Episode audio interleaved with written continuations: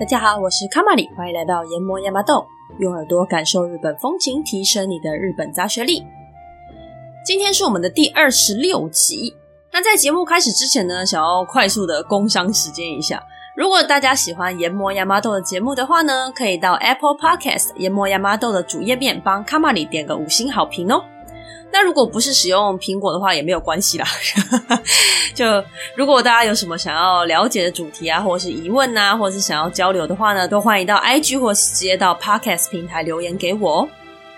那另外呢，亚麻豆也开通了抖内的功能，但不用担心金钱的部分，因为我开的是最低的限度，也就是大概一杯真奶，而且还是奶精的那种价钱而已。如果要支持的话呢，可以点击节目页面下方的连结。对，但这都是不会强迫的吼，不会因为抖内的金额而改变我们的节目内容。那因为我们制作节目其实也是需要相当多的时间跟精力。呃，如果大家有支持的话呢，我会很感激，就当做是给创作者的一点点小鼓励吧。但是如果没有的话，也没有关系齁。谢谢大家收听我们的节目，在此就先谢谢大家这么长一段时间以来的支持啦。好，那我们今天要说些什么呢？我们今天要讲点有趣的内容。不过虽然目前为止我们也没有说过什么太严肃的话题啦，就只能说我们今天的内容就是比较日常一点。因为之前的天皇篇可能大家就兴趣比较没有那么的盎然，就当做对历史的了解。所以今天就是来到我们的食物篇，绝对跟大家日常生活息息相关啦。因为呢，我发现同，大家最喜欢的呢。除了食物之外，不外乎大概就是动物吧，就是这些相关的内容可能比较容易会讨论得到。因此呢，今天我们就要把它们两个 combine together，有动物又有食物。没错，我们今天要来讨论哪些食物它是有动物的名字。那还是要先讲一下，我们今天这一集会有比较多的日文单字，所以如果你是有日文底子的。或者是说，你甚至只要听得懂、看得懂五十音的话呢，你去日本旅游应该都可以用得上。但如果你不会日文也没有关系，就当做是增广见闻吧。OK，那什么叫做有动物名字的食物呢？诶，有的人可能会想到什么啊，鸡汤面啊、牛丼啊、豚骨拉面啊等等等。但是当然，我们今天要讲的都不是这些。这些应该算是陈述料理内容的名字，就是你一听就知道我今天要吃的是什么样子的食材。我要说的是那些有动物名字，可是好像跟动物本身没有什么关系的料理。我用中华料理里面举几个例子哦，好比说狮子头啊、猫耳朵、马蹄糕等等。那首先猫耳朵不难理解啦，因为它的外形像小猫咪的耳朵，因此而得名的。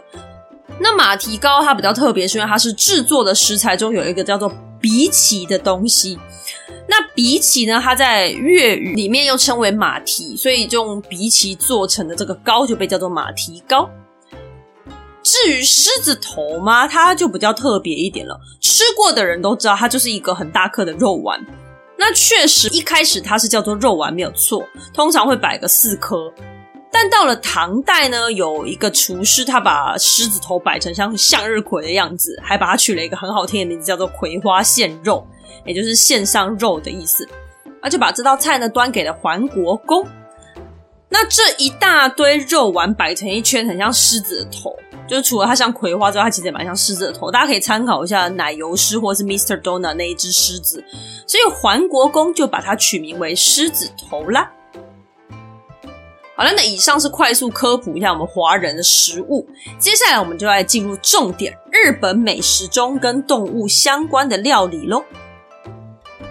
好，首先上来的这一道呢，基本上只要去日本你都看得到，在台湾你也看得到，它叫做 kizune udon 或 kizune soba，中文直翻就是狐狸乌龙面或者是狐狸荞麦面。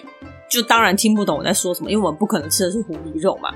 那我再讲讲它的另外一个名称，不管是日文或者是中文，它有时候也会被写成 Inari Soba 或 Inari Udon，翻成中文叫做稻荷乌龙面或者是稻荷荞麦面。说到这边，可能开始有点概念了。如果还是没有猜出来，再给大家一个线索，叫做稻荷寿司。稻荷寿司的话呢，就是外面包了炸豆皮的寿司嘛，日文叫做 inari z s 一样是写作稻荷寿司。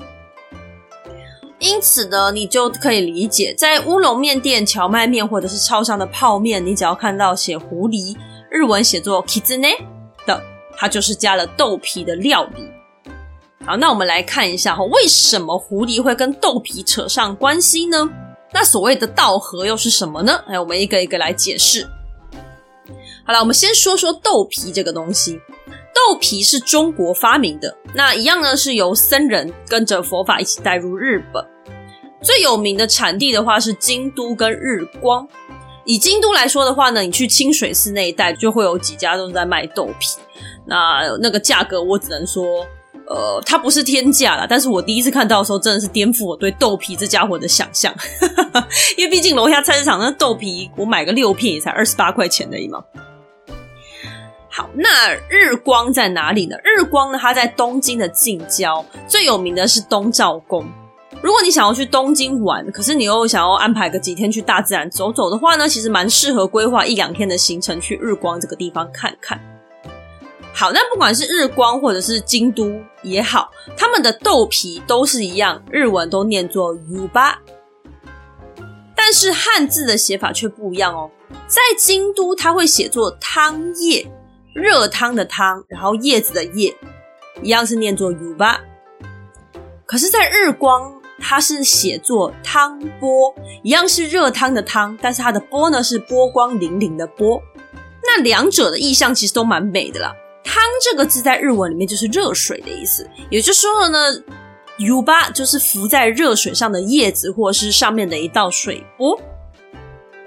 那你就说这个汤叶跟汤波有差吗？其实是有一点些微的不同，因为豆皮的制作过程是这样子嘛，就是豆浆加热之后，上面的那一层挑起来就是豆皮，在京都会直接把那一层薄膜直接挑起来，所以它就会比较轻薄一点，所以是汤叶，很像一片叶子而已，口感就会比较清爽一点。那在日光呢，它的挑法是挑起来之后，它会从中间对折。所以我们的豆皮就会变成是双层的，那这样一来吃下去就会感觉比较扎实一点，因此叫做汤波，因为就是一折一折的感觉的波浪嘛，嘿，这样就很好记了。好，所以如果大家有去到上述两个地方，看到汤波或汤叶，你就会知道它就是豆皮喽。那我们刚刚讲的都是生豆皮，在台湾我们看到的反而是油炸的豆皮会比较多，尤其是吃火锅或者卤味的时候。在日本里面也是有炸豆皮，炸豆皮的日文叫做阿布拉给，汉字写作油羊，油就是油炸油，羊是神采飞扬的那个羊。那羊这个字在日文里面是炸的意思，所以你看到什么唐羊鸡，它其实就是炸鸡的意思嘛。那你在日本料理店啊，或者是在全联、家乐福，其实你都可以找呃日本版的炸豆皮。他可能就会写日式豆皮，或是写日式油扬之类的。如果你有吃过的话，你应该会发现它跟台湾的有一点不一样，但是你可能又说不太上来它是哪里不一样。没错，这个不是你的错觉。除了调味就不一样之外，它在制作方式上面跟我们台湾中华料理的炸豆皮做法是不一样的。台湾的炸豆皮就真的是拿豆皮把它叠一叠下去炸。哦，所以吃起来口感就是比较，因为一层一层的嘛，比较有一点层次，然后比较薄脆一点。那日本的这个油羊呢，你会觉得它吃起来比较厚实一点，因为严格来说，它其实算是炸豆腐。他们是把豆腐切的很薄，再下去炸。所以呢，你外面那一层皮是炸的皮，那下面呢都是浓厚的这个豆腐，所以吃起来的口感就是自然是跟台湾的炸豆皮是不一样的。那我们今天要讲会放在乌龙面或是蕎麦面上面，也就是被称为狐狸的这些东西，都是所谓的炸豆皮。但是呢，虽然跟台湾的做法不同，可是我还是会称它为炸豆皮，因为它也不算炸豆腐。嗯，我会叫它炸豆皮。那中间的差异，大家自己心里明白就好。好，那说完了豆皮，我们回来说狐狸吼。狐狸等于炸豆皮这件事情的缘由呢，是来自于过去的日本。在过去呢，大家普遍认为狐狸喜欢吃炸豆皮，那这种奇特的想法是从农业社会的基底开始的。那农业社会最大的敌人是谁？猜一种动物？哎，没错，就是老鼠。那这我们在猫的那一集的时候有讲过，农业社会的敌人老鼠，它带起了猫咪风潮。那现在它又要间接带起狐狸的地位，所以其实大家应该要感谢老鼠才对吧？这种会抓老鼠的猫是比较后期才出现的嘛。那在猫咪进来日本之前呢，会吃老鼠呢就是狐狸啦。因此，狐狸被当作尊敬的对象。那人们呢，就会拿炸老鼠去狐狸洞前面，算是一种供奉的行为吧。那你问我说为什么是炸的？其实没有什么特别的原因，大家就只是觉得说啊，狐狸是杂食性动物的，那炸一炸应该很好吃的吧？这样子的想法。可是其实我自己觉得还有另外一个原因，是因为炸的可能比较快吧。因为毕竟用烤的、用煎的，它要花的时间太久。你想一下，老鼠在你家的锅子里面小火炖煮。六个小时、八个小时，你应该会崩溃吧？对，所以他们可能就是因为这样，所以要采取比较快的炸的方法。而后来六世纪的时候，佛教传入日本，政府下达了禁肉令，所以献给狐狸的炸老鼠，从此就改成了炸豆皮。好，那刚才我们有说到稻荷寿司就是豆皮寿司嘛？啊，什么是稻荷呢？稻荷叫做伊那利。汉字写作“稻子”的“稻”，那“荷”就是呃“稻子”的“稻”旁边那个部首，左边那个部首嘛，就是它也是呃差不多稻谷谷类的意思，就是什么田禾啊、稻禾啊、禾苗啊之类的那个字。那你去日本，everywhere 你都可以看得到稻荷神社，有的像京都比较有名的那个百鸟居有没有？的那个福建稻荷神社，它是自己一家。那有的是，它会在其他神社的里面的一个角落，它就是小庙这样子，嗯，啊，或者是说呢，藏在街角巷弄的一个小区块里面。总之，到处都会是稻荷神社了。那稻荷神社这么兴盛，就表示它很重要啊。其实你看它的汉字也不难理解，就是稻米的稻嘛，然后稻荷的荷啊，所以稻荷神社其实就是保佑五谷丰收、农业兴盛的神明。稻荷神之于农业日本。也就跟妈祖娘娘之于农业兴盛的，例如说澎湖啊，或是东港之类的地方一样的意思吧。不过随着时代的演进啊，稻荷神的功能就是被无限开启、无限扩充。现在基本可以说是属于全能生活管家了。从道作顺利开始，到衣食无缺、家宅安宁、外出顺利、生意昌隆、除恶开运等等等，攸关生活的大小事内容，它都会保佑你。是属于跟日本生活息息相关的一个神明，万能程度应该就可以说是台湾的土地公了吧？那要怎么辨认稻荷神社呢？诶，我怎么知道它是稻荷神社啊？其他神社我没办法跟你保证，但是稻荷神社很好认，你把头伸进去看一下，你只要看到那个神社里面是有狐狸的，它就一定是稻荷神社。那也因为呢，稻荷神社里面放的全部都是狐狸，所以很多人会以为稻荷神社是供奉狐狸的。诶，其实不是哦，狐狸呢是稻荷神的神使。所谓的神使就是神明的左右手的意思。最出名的神使就是奈良公园里面的鹿嘛。日本人他们是会吃鹿肉的。但是这些鹿呢，却无法无天的在公园里面走动，还会抢人家的鹿煎饼，就是因为它是奈良公园里面春日大社主祭神的神使的关系。好，那回到狐狸，狐狸会跟稻荷神结下缘分，也是因为呢，稻荷神是保佑农业的。那刚才提到狐狸在过去是会抓老鼠，因此被人当作一样是保佑农作的一个动物来崇拜。那还有一个点是，狐狸的生态行为啊，就是它们通常会出现在春天跟夏天，等到丰收的秋天过后，狐狸就会回到山上去了。我们现在当然知道是因为冬天太冷，动物不会跑出来浪费体力，但是在过去，人们看起来就会觉得狐狸就好像是守护神一样，在看着他们种稻米，等到稻米确定收成之后才会离开。那这种对于狐狸的崇拜，就衍生出一种叫做白狐狸的神兽。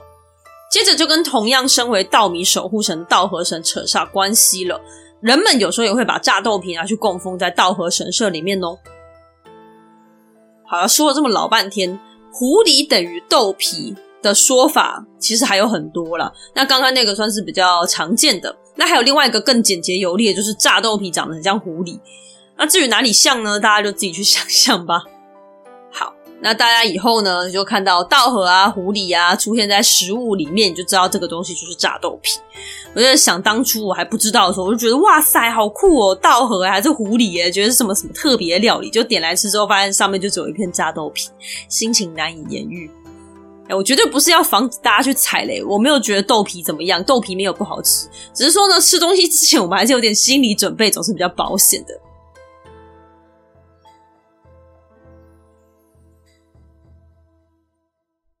今天的第二道食物，它叫做 Tanuki Soba，或者是 Tanuki Udon，中文直翻叫做狸猫乌龙面，或者是狸猫荞麦面。好，这个就比较冷门一点，它很难猜，因为呢，连那个料的名字中文可能都不是那么普遍。好，我就直接讲它是加什么东西好了。所谓的狸猫乌龙面或狸猫荞麦面，它里面加的东西叫做。天妇罗花，天妇罗花是我去看，就是那种什么丸龟啊，那个卖乌龙面那一家有没有？就这种日本的连锁店来台湾开的时候，它的翻译是什么？哎，我才知道它叫做天妇罗花，不然我以前不知道那是什么东西。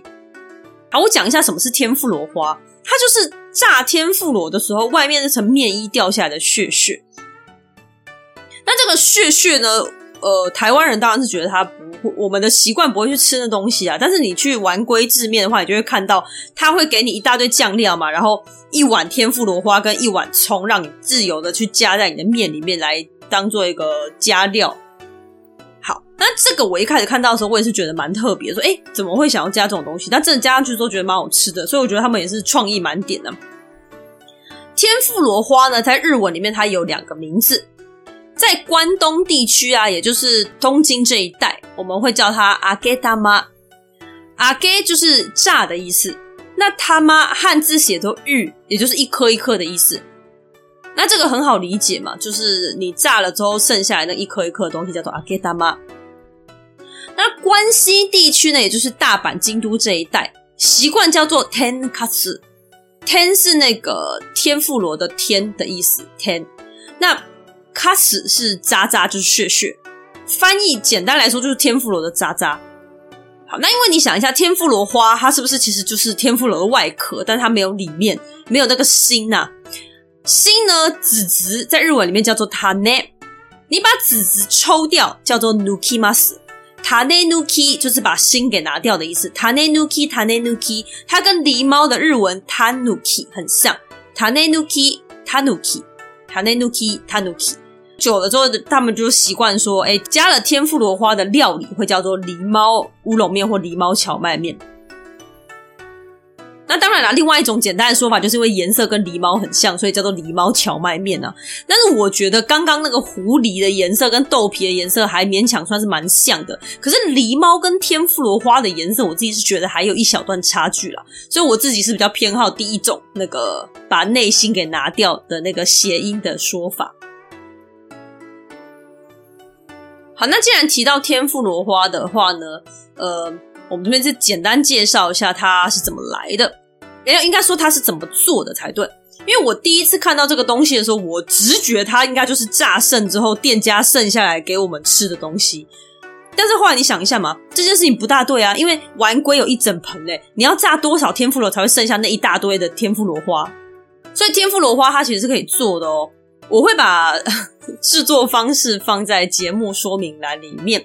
那这边我先用中文讲一次：你可以放三大匙的水，再加上二分之一匙的醋，再加上三大匙的低筋面粉，搅拌混合之后呢，你把你的油锅准备好，用烤肉刷那种刷子去刷这个面糊，然后再撒到油锅里面，才会制造出一颗一颗的那个效果。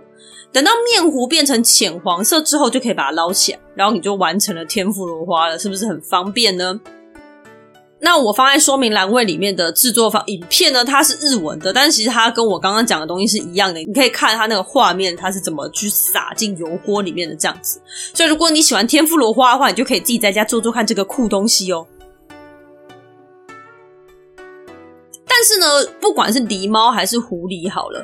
在关西地区，就是大阪、京都、奈良、神户这一带，会比较少看到。原因是因为呢，嗯，狸猫或狐狸在关西地区都可以当做是炸豆皮的意思，所以它就不会特别写，不然你根本不知道它到底是豆皮还是天妇罗花嘛。所以他们就会写的比较清楚，说哦，豆皮就是豆皮，天妇罗花就是天妇罗花。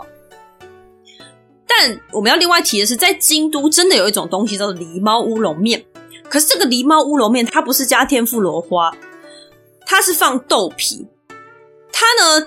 在乌龙面上面放条状的豆皮跟葱，再淋上勾芡酱。那炸豆皮呢，吸收勾芡酱汁之后，就会变得比较厚重，然后吃起来就是软软的、Q Q 的，就好像狐狸变身成狸猫一样。因为日本的观念就是狸猫会变身嘛，因此而得名的。那我刚刚有讲到嘛，我一开始看到天妇罗花这个东西的时候，我觉得很特别，很像吃剩的东西。很像吃剩的东西，带给他一个新的生命的这种感觉，就很像台湾人有时候会讨论说煮水饺那个水再拿来做成汤这种概念啦。好，会这么想的你呢，绝对不是孤独的，日本人也是这么想的。天妇罗花从关东传入关西的时候是在大正时期，也就是二十世纪初的时候。大正时期是一个日本急速迈向现代化及西化的时代，很多西洋的东西开始跟日本的。传统东西融合，并且在日本里面传开来。那当时的关西人第一次看到天妇罗花的时候，大概跟我们第一次看到的时候的想法都差不多。他们觉得，哦，天哪，关东人居然连这种要丢掉的东西也要拿来吃吗？啊，如果是台湾人，我们就开始说人家乞丐了。可是关西人没有那种没品。但是呢，不要忘记哦，他们是以骂人不带脏字闻名的，所以酸一下还是必须的了。于是他们就称这个东西为“ハイカラ”，“ハイカラ”翻成中文大概就是崇洋媚外、追求西洋时尚的意思。大概就是说，这种吃食物残渣的行为也是跟外国人学来的吧？也就是一句话骂到所有人， 也是蛮高档的。所以你可能会在关西看到西洋时尚乌龙面，或者是西洋时尚蕎麦面，日文写作“ハイカラ乌冬”或者是“ハイカラそば”。这个就是加了天妇罗花的料理哦。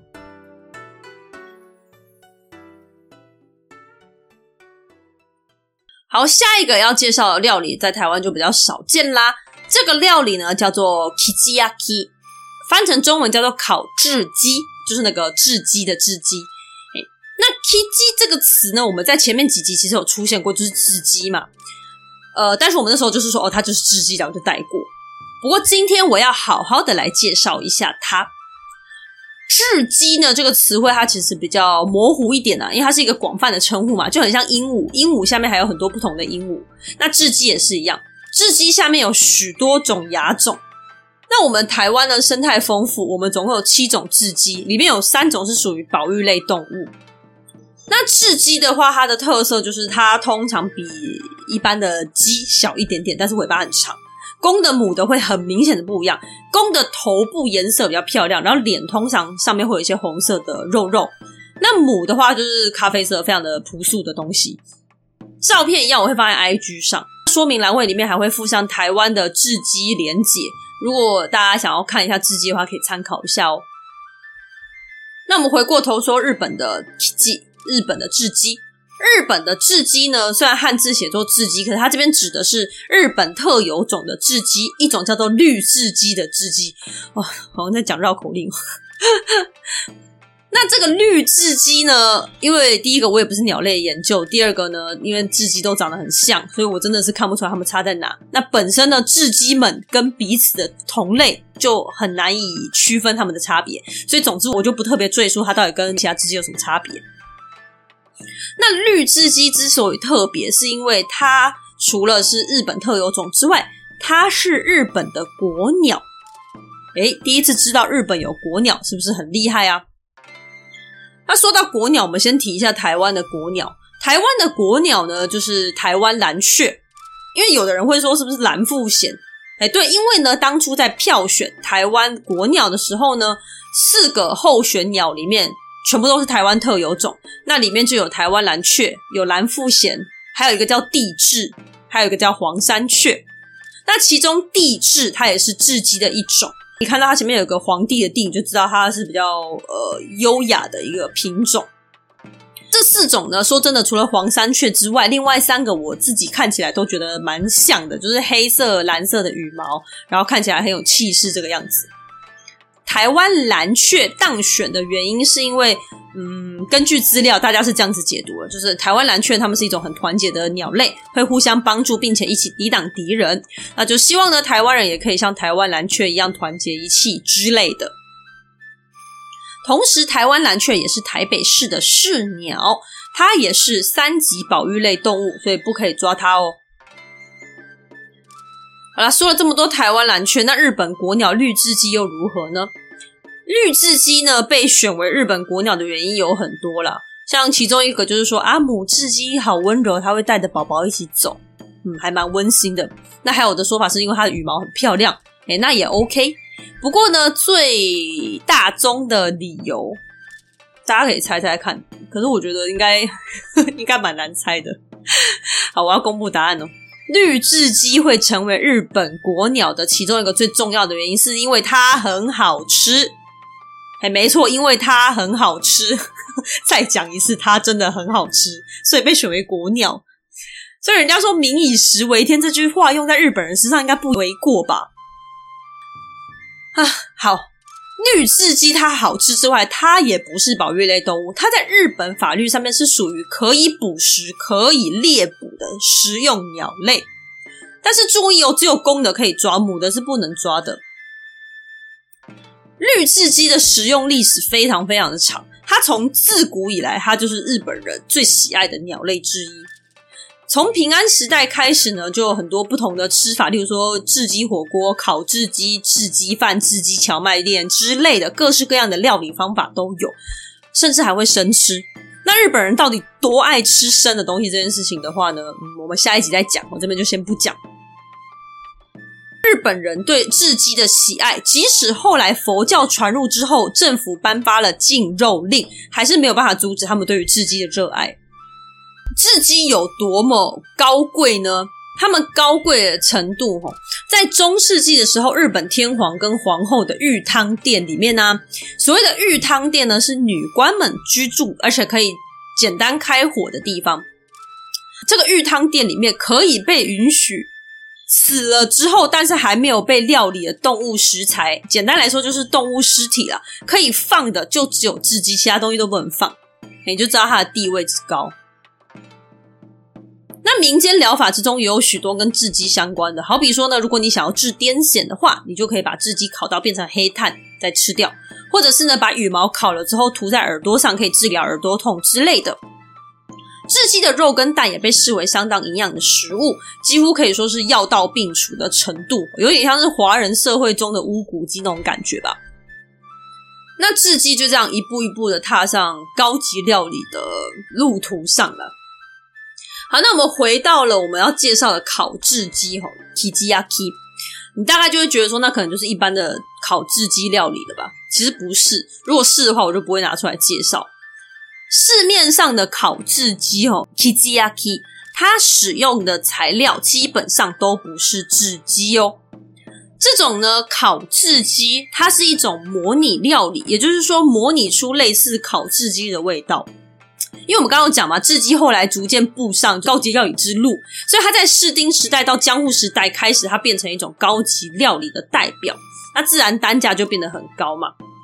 所以呢，用比较常见便宜的食材去模拟出真正烤雉鸡的那个味道，就有点像是我们的蒲烧鳗鱼饭不是真正的鳗鱼的那种概念了，这样大家就很好理解了。什么食材会拿来代替雉鸡呢？当然，呃，鸡的同类就是鸡肉。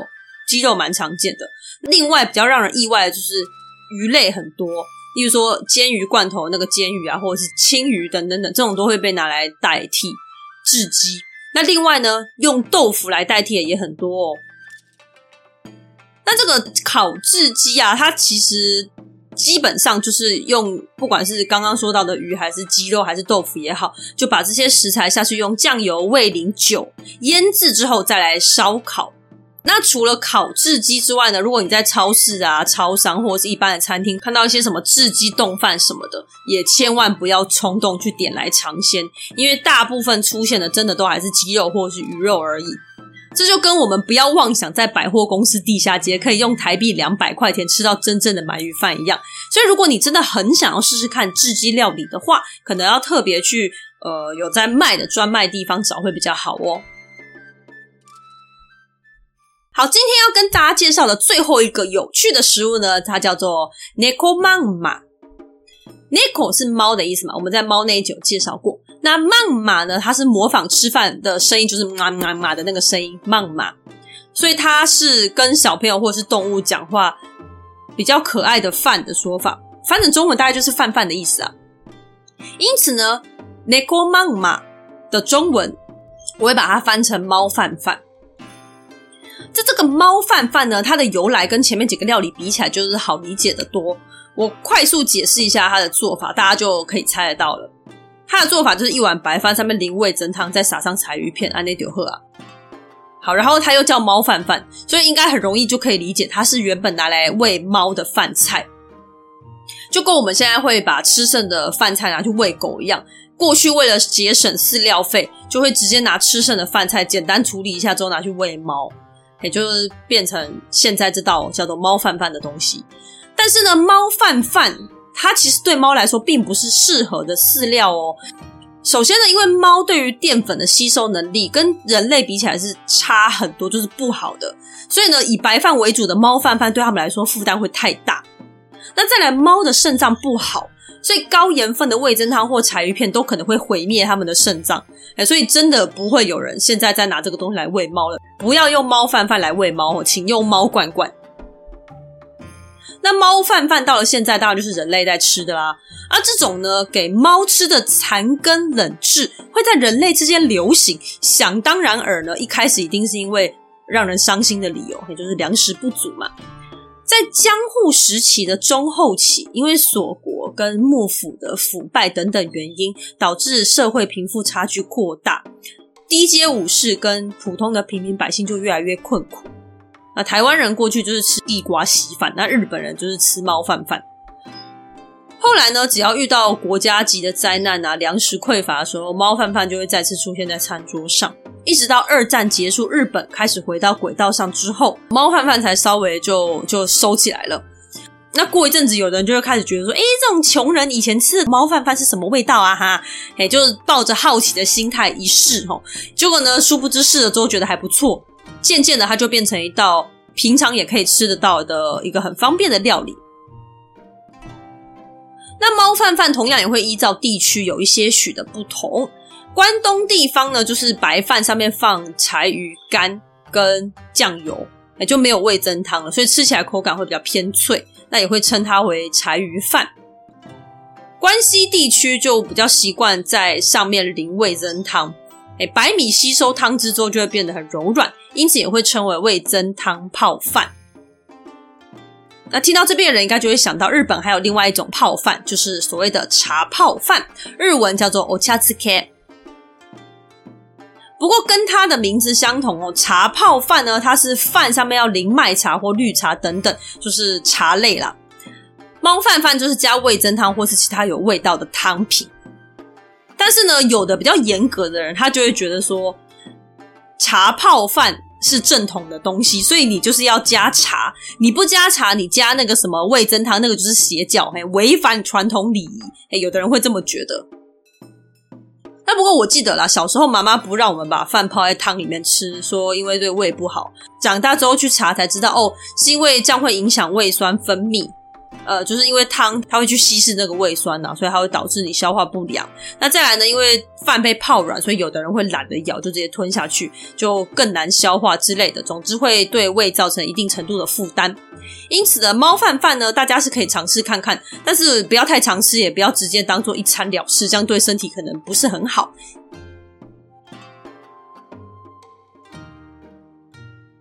好啦，那今天就介绍了四款有动物名称的日本料理啦，不知道大家喜欢哪一个呢？诶，如果有其他动物名称的料理，也欢迎大家留言跟我分享哦。另外，如果你喜欢节目内容的话呢，欢迎给五星好评，或者是到说明栏位下面点击抖内连结，请卡玛里喝一杯珍奶。那我们下一集会给大家带来日本最恶心的食物特辑。所以请大家做好心理准备。如果你想要尝试看看可怕的食物的话呢，一定要听下一集。今天谢谢你的收听，我们下集再见，拜拜。